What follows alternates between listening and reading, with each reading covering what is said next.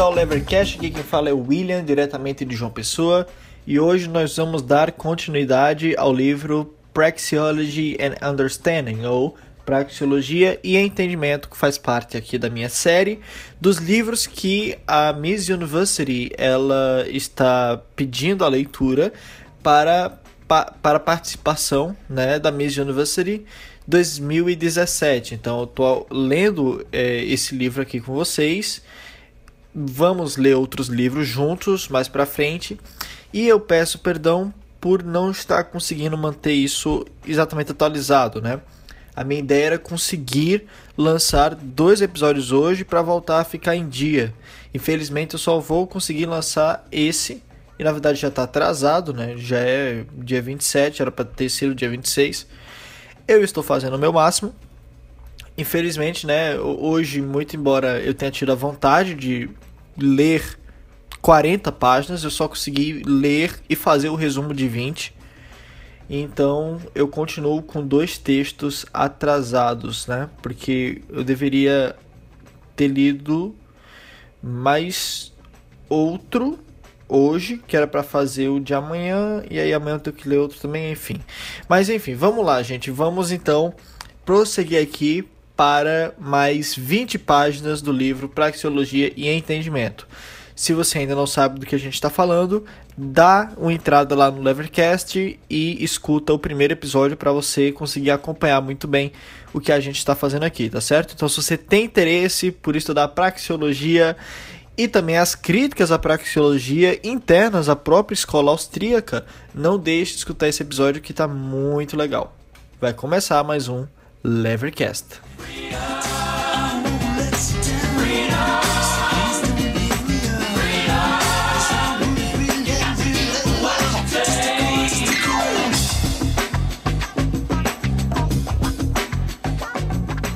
Então, é, a gente tinha parado na questão da hipótese simplificadora do Homo econômicos, né? É, eu tinha falado que o, o Mises ele não tinha comprado essa ideia do Homo econômicos, que, era, que é a hipótese simplificadora que os economistas clássicos e os neoclássicos eles adotam, a ideia de que o Homo ele tem pleno conhecimento de tudo que acontece no mercado e que isso torna racional e se assume esse tipo de hipótese para fazer os modelos de equilíbrio geral e tudo mais. Mises não compra essa ideia, Weber compra, certo? E aí há esse grande debate: o Homo econômicos ele deve ser assumido como hipótese ou não? Né? O Mises ele não vai assumir esta hipótese simplificadora. E o Mises ele vai ver como um problema principal dessa hipótese do Homo econômicos a questão de como que a gente vai definir o que é ou não uma atitude econômica, como a gente vai definir ou não o que é uma atitude é, racional, sem que a gente utilize de, algum critério arbitrário para fazer isso. Então, esse é o principal problema do Mises em relação a ficar definindo o que deve ser a, o, o homem ideal para a teoria econômica. É, já, já outros autores, como Israel Kisner, ele vai dizer que enquanto a praxeologia, né, ela estuda a lógica da ação humana e tira da lógica da ação humana as leis econômicas que são logicamente necessárias, os clássicos e os neoclássicos eles utilizam as proposições econômicas para moldarem o que deveria ser a ação ideal, certo? Então, ao invés de você analisar como as pessoas se comportam para definir as leis da economia, que é o que os austríacos fazem, você define as leis da, da economia e aí quando você vê que as pessoas não se comportam da forma é, que agrada a tua lei, então você procura definir como as pessoas deveriam se comportar para que a sua lei encaixe na realidade. Então não é que você está fazendo uma teoria ou fazendo leis que refletem a realidade. Você está fazendo leis e aí você está querendo que a realidade se adeque a ela. Certo? Então, é, há essa grande diferença né, entre a praxeologia e as leis é, econômicas neoclássicas e clássicas. Né? Porque enquanto as leis econômicas é, da escola austríaca elas derivam do axioma da ação humana que é uma verdade evidente em si mesma e, portanto, as suas leis são logicamente necessárias. Os clássicos, né, eles possuem leis que são contingentes a um determinado tipo de ação sem a qual a teoria deles não faz sentido, certo? Ela desaba completamente. Então há essa diferença. É, vamos entrar aqui no, no outro autor, né? Chamado Alfred Schutz, né? O Alfred Schutz ele foi um cara que ele deu uma determinada contribuição à escola austríaca ao defender que a gente pode utilizar sim um, um modelo. De, vamos lembrar o seguinte, gente, a escola austríaca é uma área onde você vai ter vários tipos de autores diferentes, muitos deles discordando sobre pontos fundamentais, certo? Escola austríaca não é apenas Mises, não, certo? É, muito embora Mises seja considerado o autor principal da escola austríaca. É, o Alfred Schutz, que ele era um filósofo, na verdade, né? Ele defende um modelo de senso comum para o entendimento do fenômeno social que eles baseiam no seguinte: olha, existem determinados padrões de comportamento que os homens eles seguem, certo? E a gente tem que é, muitas vezes, ao analisar as ações dos homens, imputar, imputar a eles determinadas características, determinadas motivações, né, determinados interesses, porque senão a gente não consegue entender o que levou eles a agir dessa forma. Então, o Schutz ele vai dizer que tudo bem a gente utilizar o senso comum para imputar as ações de determinadas pessoas, motivos, interesses e é, hipóteses que a gente acha que, que a gente acha, né, que faça sentido para dar um entendimento àquelas ações, certo? Como assim? É, vamos supor que alguém chega no supermercado e sai dando tiro, certo? Então eu não posso simplesmente dizer, ah, foi uma ação proposital, porque toda ação humana é proposital, que quer sair do estado de melhor conforto para o estado de melhor conforto e por isso é racional e tal. Isso não vai dizer nada. Nesse tipo de situação, a gente utiliza do artifício de, de imaginar a hipótese. A gente pensa, esse cara estava motivado por alguma coisa, esse cara ele tinha algum problema, ou então esse cara não estava no seu perfeito comportamento mental, alguma coisa do tipo. A gente pensa nesse tipo de coisa. É o senso comum. Agora, o que o Mises vai dizer em relação à ideia do Schutz é o seguinte, e, e na verdade aqui no livro é, o, o, Sailing, né, e tudo aqui pelo que está mostrando aqui indica, o Schutz ele defende isso não tanto como uma ideia de estudar a ação humana no caráter lógico como que é o Mises, mas no caráter histórico, né? Então o Schutz ele diz o seguinte, abre aspas: Em ordem de explicar as ações humanas, o cientista precisa perguntar qual modelo de uma mente individual pode ser construído e quais conteúdos típicos devem ser atribuídos a ela, em ordem a explicar fatos observados como resultados das atividades de tal mente em uma relação compreensível. Fecha aspas. Então, é nisso que vai se basear é, essas hipóteses de senso comum do Schutz né, em verificar qual é, quais são os conteúdos típicos da mentalidade humana que levam os seres humanos a agir. É, o Mises ele chama isso de uma análise histórica, né? não uma análise de teoria econômica pura, certo? E em relação a isso, né, o Selin ele diz o seguinte, abre aspas, para Mises, a teoria econômica está sobre um corpo de certas verdades independentes de tempo e espaço. A presença de uma tal fundação teórica pura distingue a praxeologia de tipos de análises econômicas que tratam mesmo as suas mais fundamentais assertivas como empíricas, isto é, historicamente limitadas. Então, enquanto o Mises é, ele meio que vai aceitar a hipótese do, do, do para uma análise histórica, ele vai rejeitar essa metodologia é, para fazer uma análise econômica com ela. Porque o Mises ele quer uma análise econômica, como eu já falei no episódio anterior, que seja puramente lógico-dedutiva, é, que faça referência, em última instância, a uma verdade que seja autoevidente, que no caso seria o axioma da ação humana, certo? Então, o máximo de espaço que a praxeologia abre para uma questão histórica em relação ao seu próprio método, em relação à sua própria lógica, é apenas quando ela assume né, que dado determinadas instituições, dado, dado determinadas circunstâncias, né, como por exemplo, é, dado que existe o dinheiro, dado que existe o Banco Central, dado que existem os, os impostos, então monopólio e tudo mais, os indivíduos vão agir de determinada maneira seguindo esses incentivos. Então, é, a escola austríaca, isso é o mais perto que ela chega de dar um palpite histórico, no, no sentido da praxeologia. Ela não vai mais longe do que isso. É, o, o Selin, ele diz o seguinte aqui, abre aspas, a linha divisória entre teoria, praxeologia e história, no sentido estrito do Mises, é então marcado pela necessidade de aplicar entendimento psicológico ou senso comum. Fecha aspas. Então, é, a praxeologia, como a gente já vem falando aqui, ela é a ciência da ação humana, independentemente de tempo e de espaço, que se aplica em abstrato a todos os indivíduos que agem por quaisquer motivações, certo?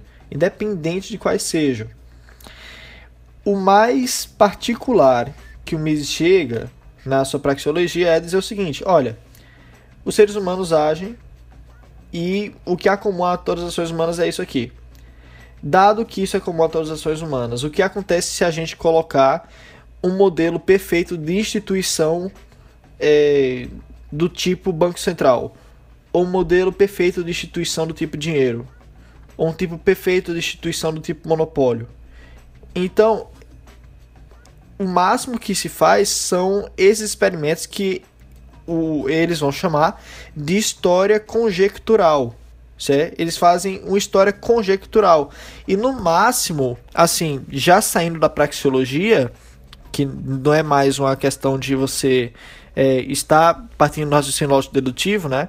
Às vezes eles utilizam é, exemplos históricos para ilustrar suas teorias, mas não para tentar validá-las, certo? E ponto. Então a linha divisória e, há uma grande diferença aqui. Quando os austríacos eles é, através de sua análise praxeológica eles colocam a questão das instituições, né? Percebam que eles estão sempre falando sobre objetos ou então sobre circunstâncias. Eles não entram na esfera do que constitui a psique humana, né? Então é como Selin disse, abre aspas para falar de novo. A linha divisória entre teoria, praxeologia e história, no sentido estrito do Mises, é então marcado pela necessidade de aplicar entendimento psicológico ou senso comum. Se você precisa aplicar entendimento psicológico, já não é mais praxeologia, certo? É, agora, isso não significa que o Mises ele vai dizer que a análise psicológica, que a análise histórica, elas sejam irrelevantes, né? Na verdade, o Mises, ele vai, em várias vezes nos seus livros, ele vai dizer que a análise psicológica, a análise histórica, elas são relevantes, elas são importantes para as atitudes dos indivíduos e dos empreendedores no mercado, certo? Agora, isso não implica que elas devam ser utilizadas para a teoria econômica pura. São duas coisas completamente diferentes. Então o Mises ele reconhece que é, análise histórica e análise psicológica elas são importantes aos agentes do mercado porque eles precisam fazer previsões corretas sobre o futuro. E eles precisam entender o contexto no qual eles estão inseridos para que eles joguem de acordo com esse contexto e consigam maximizar seus lucros, certo? Agora, o Mises ele só vai resistir né, à ideia de aplicar esse tipo de análise à teoria econômica pura, porque elas não são necessariamente suficientes. Elas não são tão rígidas e elas não são tão, é, digamos, é, lógicas quanto o pensamento lógico-dedutivo é, sintético a priori, certo? Então, apenas isso. Agora, há, uma, há um determinado problema aqui né? Eu não sei se você percebeu, mas agora a partir dessa disso que eu acabei de falar para vocês, já há uma questão que o Mises vai ser questionado. Porque se o Mises ele diz que é, os indivíduos, quando eles agem, eles fazem análise psicológica histórica, certo? Então, o Mises, se ele quer fazer uma teoria da ação humana, ele vai ter que levar em consideração a análise psicológica histórica, porque isso é algo comum a todos os indivíduos. Então é justamente nesse ponto que vai começar a surgir as controvérsias dentro da própria escola austríaca em relação à praxeologia misesiana. Né? Porque se o Mises ele assume que a ação humana na sociedade requer uma análise psicológica histórica do ambiente e também um, uma capacidade de você vislumbrar o futuro, e, e se isso é comum a todas as ações humanas, então ele precisa explicar onde, dentro da praxeologia dele, está a explicação de, pra, de onde vem esse conhecimento, certo? Então o Sailing, ele vai falar aqui o seguinte, abre aspas, se de fato a ação na sociedade implica o entendimento das reações dos outros homens e nenhuma ação pode ser planejada ou executada sem o entendimento do futuro, então como a praxeologia pode proceder para a elucidação do fenômeno de mercado ao menos que ela primeiro trate o principal problema epistemológico do entendimento, que é como o homem pode ter qualquer conhecimento dos futuros julgamentos de valor e ações de outras pessoas. A controvérsia corrente dentro da escola austríaca é dada principalmente pela convicção da parte de alguns austríacos de que a praxeologia deve tratar e resolver este problema do entendimento de outra forma, seus teoremas devem ser tratados não como necessárias verdades sobre o mundo, mas como vazias e arbitra... Ah, perdão, mas como vazias e arbitrárias tautologias, se referindo a uma sociedade hipotética populada não necessariamente por homens como tal, mas por homens entendidos, não por homo agens, mas por homo percipiens, homens perceptivos e ainda, mais crucialmente, por homo divinans, homens que compreendem o futuro. Feche aspas. Então, é, o que é que o, o, o Selin está dizendo aqui, né? É, e, e, e preste atenção que quando o Selin, logo no início, né, ele fala é, se de fato a ação na sociedade implica o entendimento das reações dos outros homens, quando o Selen ele fala isso, logo no início, esse trecho aqui, ação na sociedade implica o entendimento das reações dos outros homens, é um trecho do Mises. Mises falou isso, que a ação na sociedade implica o entendimento das reações dos outros homens, em The Ultimate Foundation of Economic Science, página 49. E logo depois o Selen fala: Nenhuma ação pode ser planejada ou executada sem o entendimento do futuro. Isso também é a frase do Mises. Mises fala isso também em The, in the Ultimate Foundation of Economic Science, página 50. Então perceba, o próprio Mises ele está falando que primeiro a ação na sociedade implica entendimento das reações dos outros homens e que segundo nenhuma ação pode ser planejada ou executada sem o entendimento do futuro.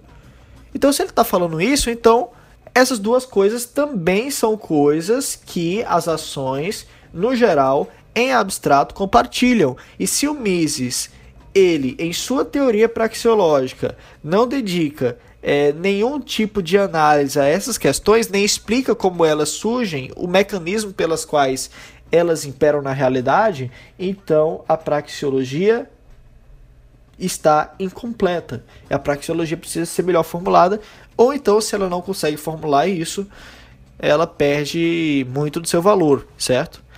E vale lembrar que também, né, é, se a praxeologia ela não explicar isso, como as ações conseguem o entendimento do futuro ou como essa análise psicológica deve ser realizada, e, e ela simplesmente assumir essa hipótese, então qual é a diferença da praxeologia misesiana para as hipóteses do homo econômico do, da economia neoclássica?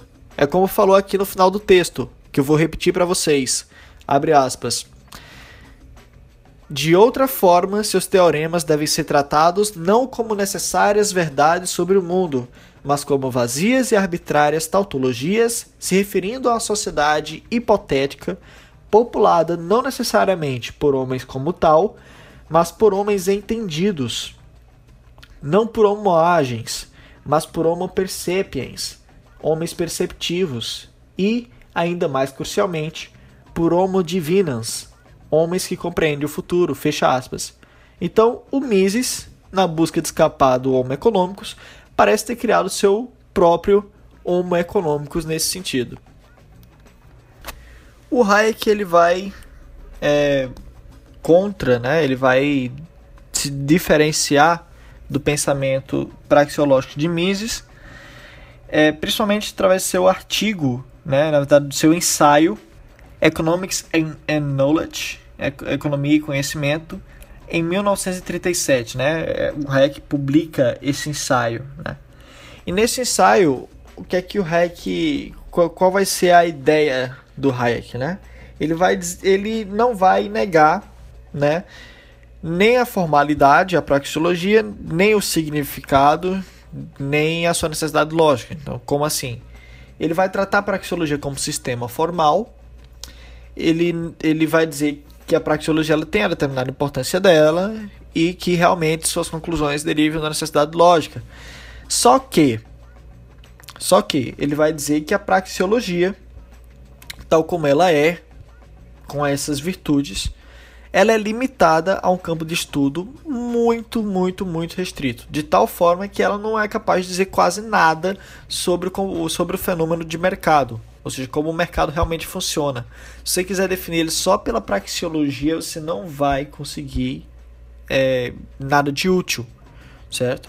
Então ele vai dizer que é, a análise né, de como o conhecimento é distribuído na sociedade, é, bem como a reação né, dos indivíduos a esses conhecimentos, ela é de fundamental importância para a gente entender como funciona a sociedade de mercado e a praxeologia ela simplesmente não abrange esse tipo de problema, né?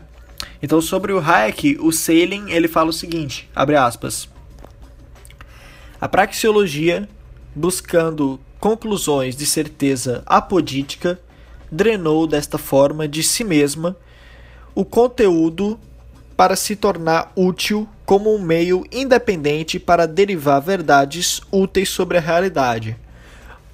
Longe de depender exclusivamente do fato do propósito, aplicações da praxeologia para o fenômeno cataláctico envolve assunções auxiliares não reconhecidas sobre a disseminação e uso do conhecimento pelos participantes de mercado, assunções sobre a causação no mundo real.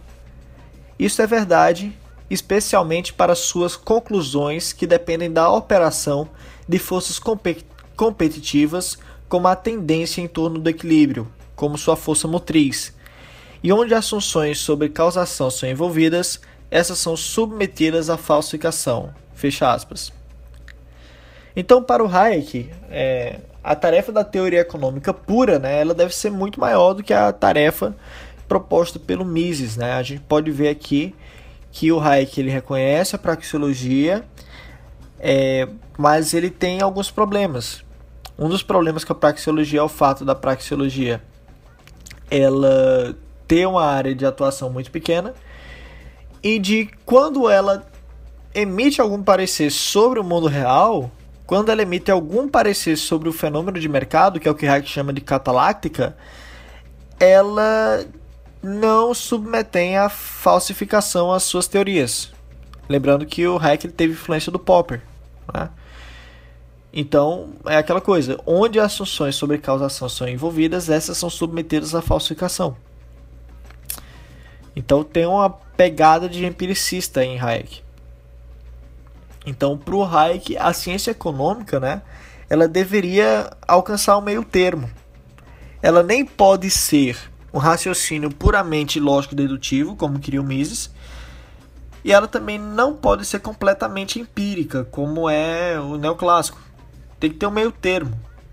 Agora, o Hayek realmente ele defendia, tem que ter mais empirismo e tem que ter mais análise psicológica das ações do mercado na praxeologia, com a praxeologia misesiana, porque ela sozinha não dá conta do recado, certo?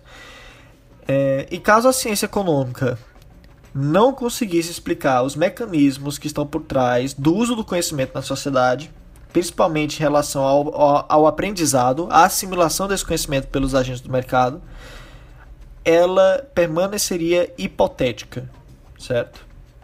Então abre aspas aqui de novo para o Sailing. A ciência econômica deve estabelecer e examinar os mecanismos da causação social. Ela deve mostrar que atores no mundo social podem se tornar razoavelmente informados das valorações de outros indivíduos de tal forma que eles possam dirigir suas ações bem o suficiente para atingir os resultados desejados. Ao menos que isso seja possível, as conclusões formais da economia e da praxeologia em particular permanecem puramente hipotéticas. Fecha aspas. Vale lembrar que o Hayek ele assumia também essa ideia é, de que os agentes no mercado, uma vez que eles aprendiam as informações através do sistema de preços e do sistema de lucro e de prejuízo, isso fazia que eles coordenassem em relação às ações é, bem-sucedidas. Então, Hayek ele também compartilhava da visão de que no, no longo prazo tudo tende para a situação de equilíbrio, né? nesse sentido que os, os agentes do, no mercado eles coordenam uma vez que eles são educados com esse conhecimento. Então, é papel da economia entender como tudo isso funciona. Agora a gente vai trabalhar um outro autor aqui, chama Shekel. E aí a gente vai ver que tem uma tese fraca de Shekel e tem uma tese forte de Shekel. Isso aqui são caras que estão desafiando a visão da praxeologia. Certo? Hayek, Shekel e outro que a gente vai ver aqui hoje é o... É, eu não sei pronunciar o nome dele. É Lachman ou Lechman. não sei como eu vou chamar ele. Vou chamar de Lechman, tá? Lechman. Mas vamos voltar para o Shekel. É, o Shekel ele tem uma tese fraca e uma tese forte. Né? Qual é a tese fraca do Shekel? Que é basicamente aqui o, o Selen, ele já rebate assim, dizendo, não, isso aí é uma tese que ninguém leva a sério e tal. Que, sinceramente, não é nenhuma crítica minimamente esforçada para tentar ir contra a praxeologia. Mas vamos lá. A tese fraca de Checo é a seguinte: a teoria econômica ela negligencia a existência da incerteza e do tempo. Agora, qual é o problema da tese fraca do Shekel em relação à economia? O problema é que ele passa completamente, completamente por cima da abordagem da praxeologia.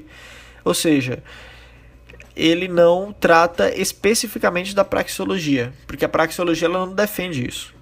Tá? Então, que é está acontecendo aqui? O Shekel ele adota esse tipo de visão, por quê? Porque ele considera apenas a abordagem neoclássica, certo? E deixa passar batido a abordagem praxeológica da economia. Então, o Shekel, ele em primeiro lugar, né, ele vai considerar como formal apenas aquelas teorias que possuem como racional uma ação completamente informada, certo?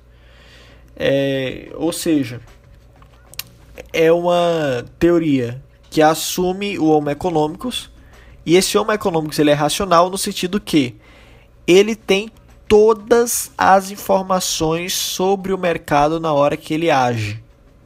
Sabe o que é saber tudo sobre o mercado? Você sabe o futuro, sabe o presente, sabe o que está pensando o cara na esquina, o que tem no contrato de quem, você sabe tudo. E aí você age. É isso. Certo? Então, é esse tipo de análise econômica que o Chaco, que o Checo ele está criticando. Não é a praxeologia. Muito embora o, o Selin ele diga lá no livro dele que tem alguns austríacos que tentam utilizar a tese fraca de Checo para destabilizar, para dizer que usar como uma crítica à praxeologia. Mas, é, segundo está no livro que a gente está lendo aqui, o que aconteceu é que ele simplesmente estava atacando a economia neoclássica e não prestou atenção na austríaca, no sentido da praxeologia, obviamente, certo? Então, é, os modelos neoclássicos, né, de equilíbrio geral, eles têm esse problema que eles, ao analisar o equilíbrio geral da economia, ou eles decidem pela hipótese da racionalidade dos agentes, ou então eles decidem por fazer uma análise é, levando em consideração o tempo e a incerteza, porque eles não podem fazer as duas coisas ao mesmo tempo, certo? E para o Shekel isso é um dilema fatal, né? E os economistas sempre escolhem a racionalidade dos agentes e abrem mão de fazer uma análise temporal e do elemento de incerteza que há na economia que o, o Shekel ele vai chamar de é, tempo caleidico, né? Kaleidic time. Então, é, o Sailing ele fala o seguinte sobre a tese fraca do Shekel, né? explicitando o que o Shekel estava querendo dizer. Abre aspas. A praxeologia é inteiramente. Ah, não, perdão. Aqui é o Sailing apresentando uma defesa da praxeologia em relação à tese fraca do Shekel. Vamos lá. Abre aspas. A praxeologia é inteiramente não pactuante para com essa visão das coisas, porque ela é primeiramente formal, dando leis e teoremas válidos com necessidade lógica e ainda completamente aplicáveis a um mundo de tempo e seu corolário, a incerteza. De fato, é apenas em um mundo de tempo e incerteza que a ação, o ponto de partida da análise praxeológica, poderia ser possível. Em um mundo de certezas e conhecimentos perfeitos, as ações dos indivíduos seriam inteiramente pré-determinadas. Elas iriam ser automáticas, não propositais. Fecha aspas. É, vale lembrar também que o checo ele não compra, né? Ele não vai pegar a ideia do senso comum do Schutz, né? Que é aquela ideia de que a gente deve imaginar, deve imputar aos indivíduos é, determinados. Qual era a palavra mesmo que a gente tinha usado no início? Determinados. É, agora eu me esqueci, ó. Pera aí. determinados determinadas hipóteses né, no sentido de ah pronto determinados conteúdos típicos né então o checo ele não vai comprar essa ideia de que a gente deve imputar aos indivíduos no mercado para explicar as ações dele nenhum tipo de conteúdo típico como queria o Schutz certo então nisso o checo ele se distingue também e também para o checo as ações elas não são propositais, elas são casuísticas que apenas aparentam ser racionais, que apenas aparentam ser propositais também. Bom, aí tem a tese forte do Shekel. Qual é a tese forte dele? A tese forte do Shekel é a seguinte: a teoria econômica não pode lidar com as implicações de um futuro caleídico. Agora, o que é um futuro caleídico? Futuro caleídico, em outras palavras, é um, fruto, é um futuro com incerteza, né? Um futuro que tem um elemento de incerteza muito alto.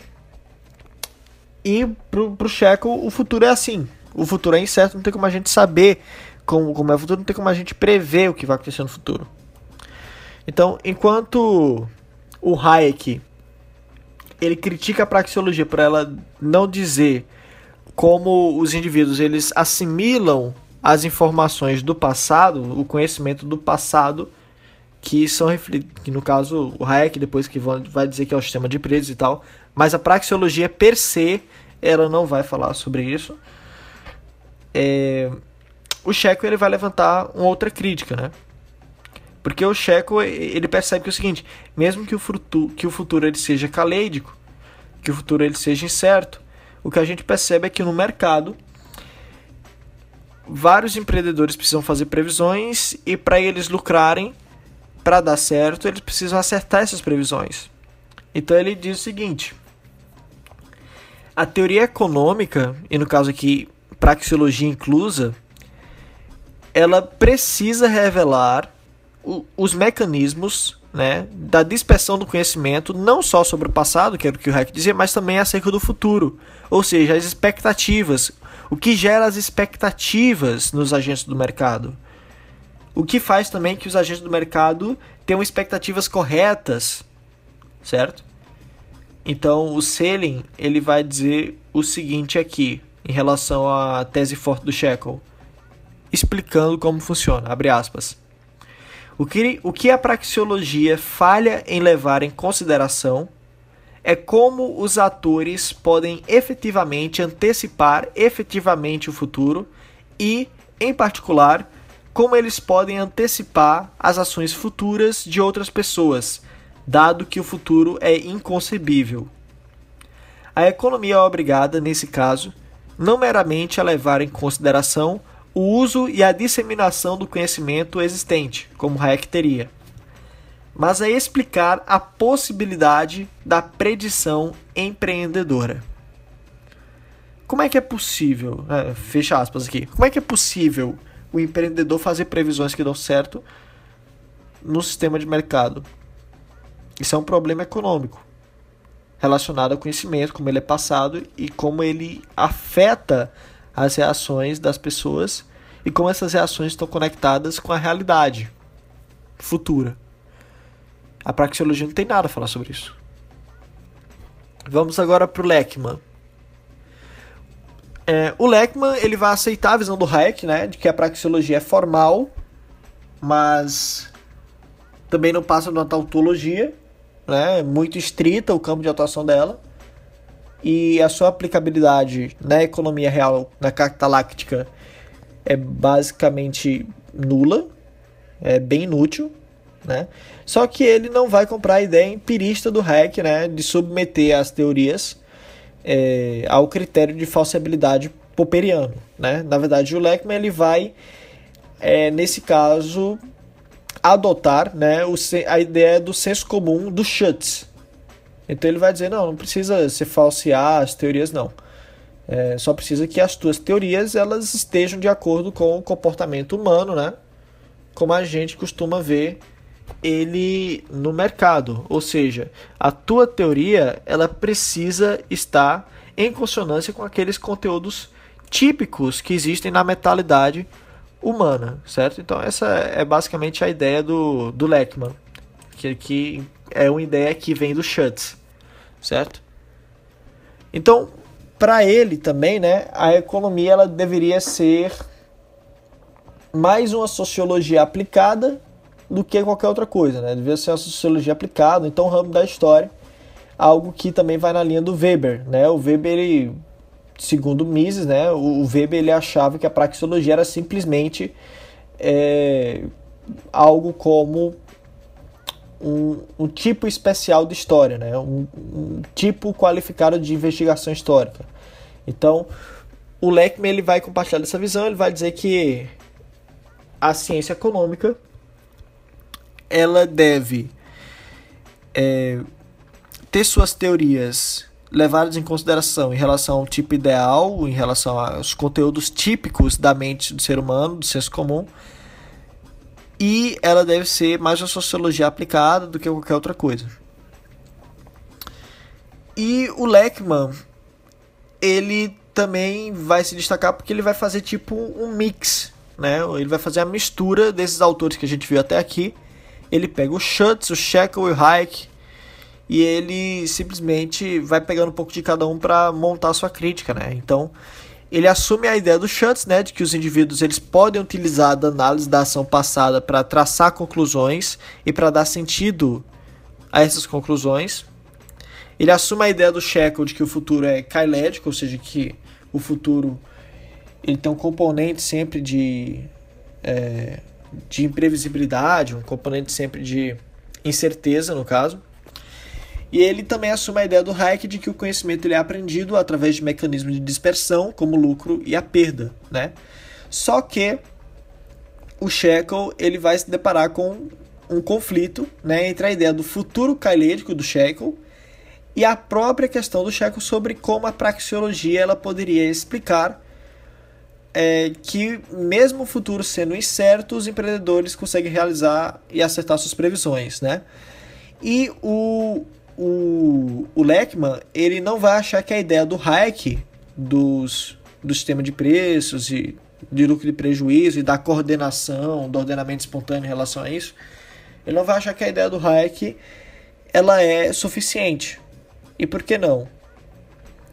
Porque se não há garantia de um futuro estável, então não há nada que você possa analisar sobre o passado que vai te ajudar a tomar uma decisão acertada. Se o futuro é caleidico, no caso, se o futuro é incerto, Então, a simples análise dos dados do passado não vão te dizer que ação você deve tomar e, portanto, não são guias nem garantias para uma previsão acertada. Então, Selin ele vai explicar a ideia do Lachman da, da seguinte forma: abre aspas. Mesmo se o mercado envolver os meios adequados para a dispersão do conhecimento acerca do quão apropriadas eram as ações passadas, o aprendizado envolvido não é substituto para, e ele de fato é inútil sem, o conhecimento do futuro. Em resumo, não existe no mercado nenhum critério de sucesso que possa informar os empreendedores ex ante da futura composição das demandas do consumidor. Então se segue que as conclusões praxeológicas são, portanto, aplicáveis não aos homens agentes ou mesmo aos homens perceptivos, mas apenas aos homens antecipadores, homo divinans. A principal tarefa da economia, então, deve ser mostrar que as pessoas reais são desse tipo de espécie. De outra forma, suas teorias são de valor duvidoso. Fecha aspas. Então são várias críticas né, à praxeologia dentro da própria escola austríaca. Isso é uma coisa interessante de, de se ver. Agora vamos para uma análise final aqui, saideira, que é a análise do equilíbrio, certo? Como o equilíbrio é analisado, o equilíbrio, no caso na economia, equilíbrio geral, através de perspectiva austríaca. Bom, Há divergências. O Kirchner, ele adota a ideia de que o, os agentes de mercado eles tendem a encontrar um equilíbrio. Ele é um cara mais tradicional, praxeológico. O Leckman, ele é mais cético e ele discorda disso. Ele acha que essa ideia de que os agentes de mercado vão encontrar equilíbrio é balela. O Sailing, ele vai abordar uma visão distinta da visão dos, do, dos dois, né? Para tentar dar uma esclarecida. Né? O Celia, inclusive, diz na introdução do livro que ele escreveu esse livro na época para tentar é, resolver o impasse desse debate entre o Leckman e o Kirchner. Né? Então, o Selin ele vai tentar mostrar como, por vias praxeológicas, a ação humana tende a ser equilibrante e não desequilibrante, certo? Então, como é que isso acontece? Vamos lá. Vamos fazer um experimento imaginário. Você está numa ilha, você está sozinho. Se a gente imaginar um mundo onde só você está nele, né, onde só tem um indivíduo nesse mundo, então esse indivíduo, né, no caso se for você, ou então se imagine qualquer pessoa, ele está sempre indo em direção ao equilíbrio toda vez que ele age. Por quê? Porque toda vez que ele age, ele age para sair de um estado de inquietação para um determinado estado de mau conforto. Agora, esse tipo de análise, né, ela pode ser estranha para quem pensa no equilíbrio, né, como a relação entre oferta, demanda e tal, e há um preço que limpa o mercado, no caso, há um preço onde a quantidade ofertada é igual à quantidade demandada. Então, você pensa nesse sentido, não faz muito sentido para você que você está escutando aqui. Qual é a ideia do sailing? A ideia dele é o seguinte, que tanto no mercado mais amplo quanto no mercado de um indivíduo só, sempre são os mesmos fatores que promovem o equilíbrio. Quais são esses fatores? O conforto e o desconforto. Então, se você tem desconforto, você está demandando algo, ou então você está querendo ofertar algo. E se você tem desconforto, você toma uma ação se você pode ajustar o maior conforto. E se, como resultado dessa ação, você é, alcança aquilo que você estava demandando, então você oferta o que você queria ofertar, então você, a partir desse momento, você foi em direção ao estado de equilíbrio. Porque o equilíbrio aqui ele é definido justamente é, em relação ao que você ganha agindo, que é justamente o conforto. Certo? Então, na situação do indivíduo só, a situação equilibrante é a regra. Certo? Por quê? Porque quando você age, você está indo para o estado de maior conforto. E se, isso, e se existe apenas você na, na, na economia, então isso já é o estado de equilíbrio. Agora perceba que como você está sempre agindo, isso significa que não existe um, um, equilíbrio estável. O equilíbrio é sempre algo que você está indo em direção a ele, certo? Então, na situação entre é, na situação em que há apenas um indivíduo na economia, toda ação é equilibrante. Numa situação de troca entre dois indivíduos, a situação de equilíbrio é aquela situação na qual nenhum dos dois pode lucrar mais. Agora, esse lucro é o que? É monetário? Não. É lucro subjetivo, né? É lucro no sentido de que nenhum dos dois pode ficar mais confortável se tiver que trocar algo para possuir alguma coisa do outro. E numa situação de mercado mais complexa, mais ampla, o equilíbrio ele vai se dar é, de acordo com o que o empreendedor imagina sendo uma oportunidade de negócio. Certo? Então, a oportunidade de negócio faz com que o empreendedor visualize um estado de maior conforto e, ao encontrar os meios para alcançar esse estado, ele age e, ao agir, ele ao mesmo tempo esgota o seu lucro porque alcança o conforto. Certo? Então, nesse caso, a situação de equilíbrio aqui para o selling, né, é uma na qual o empreendedor nem possui lucros nem possui prejuízos. A situação de equilíbrio no mercado.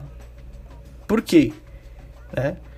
Porque se o empreendedor nem possui lucros nem possui prejuízos, isso quer dizer que ele não está nem em situação de desconforto nem em situação é, e, e, perdão ele nem está em uma situação de desconforto e nem há uma situação de maior conforto para a qual ele possa agir. Por quê? Vamos lá. O que implica dizer que o empreendedor está numa situação de desconforto? Significa que ele está tendo prejuízo. Certo? O que implica é dizer que há uma situação de maior conforto para a qual ele possa agir? Significa que há possibilidade de lucro. E se ele pode agir para alcançar essa possibilidade de lucro, então há lucro. Se há meios e se o lucro é um estado mais desejável, então ele vai agir. Certo? Então, o que é a situação de equilíbrio? Uma situação em que o empreendedor nem está em situação de desconforto e uma situação em que também não há nenhum estado de maior conforto para o qual ele possa agir. Certo? Então nem há lucro nem prejuízo. Agora perceba que toda análise de equilíbrio, conforme colocado aqui pelo Sailing, ela é subjetiva. Ela não leva em consideração nenhum tipo ideal de homem, homem econômico, os preços, objetivos, nada disso.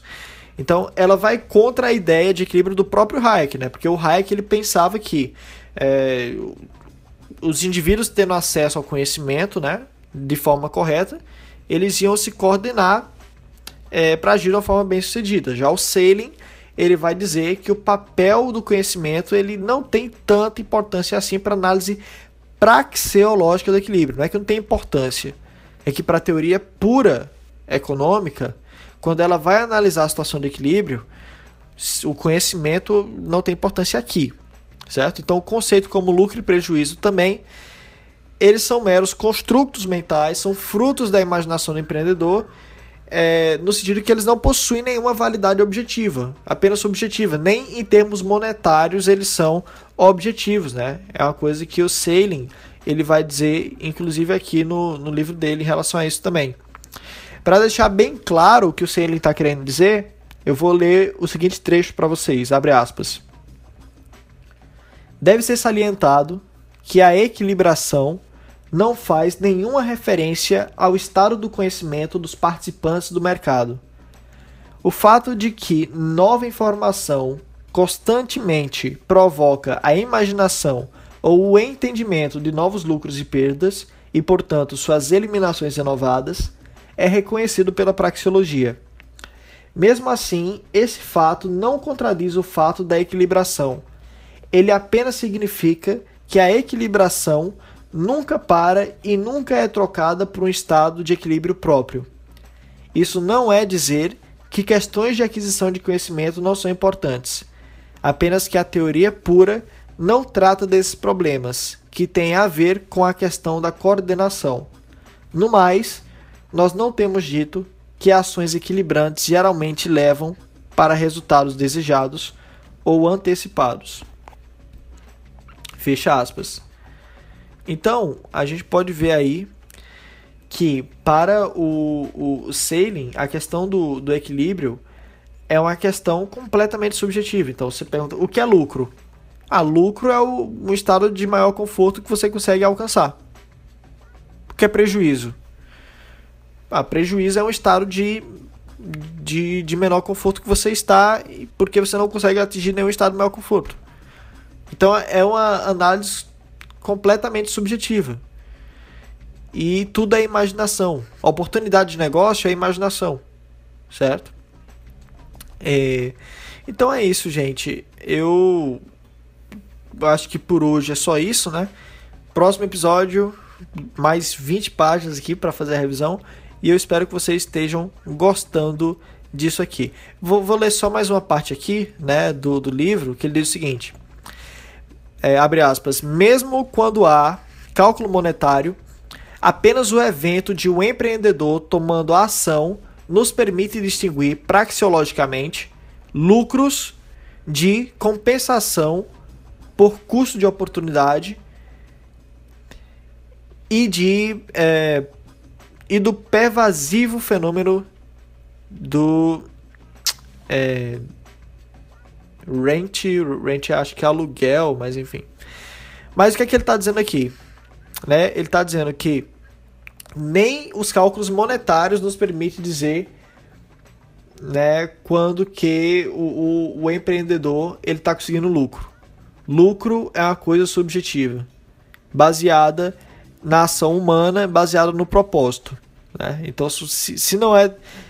Se, se tá no teu propósito, então você já lucrou. Se aumentou o teu conforto, você lucrou. Pronto. Ah, mas você teve. E isso causou é, uma perda do patrimônio líquido de 70%. Não, você lucrou na hora que você agiu. Essa é a ideia. Né? Então é isso aí, galera. Muito obrigado por terem escutado até aqui. Se você gostou desse episódio, não esquece de compartilhar. Se não gostou, compartilha do mesmo jeito. E aqui embaixo está, como vocês já sabem, carteira Bitcoin e conta da Caixa Econômica Federal para quem quiser me ajudar aí para Miss University. Muito obrigado pela atenção e até a próxima.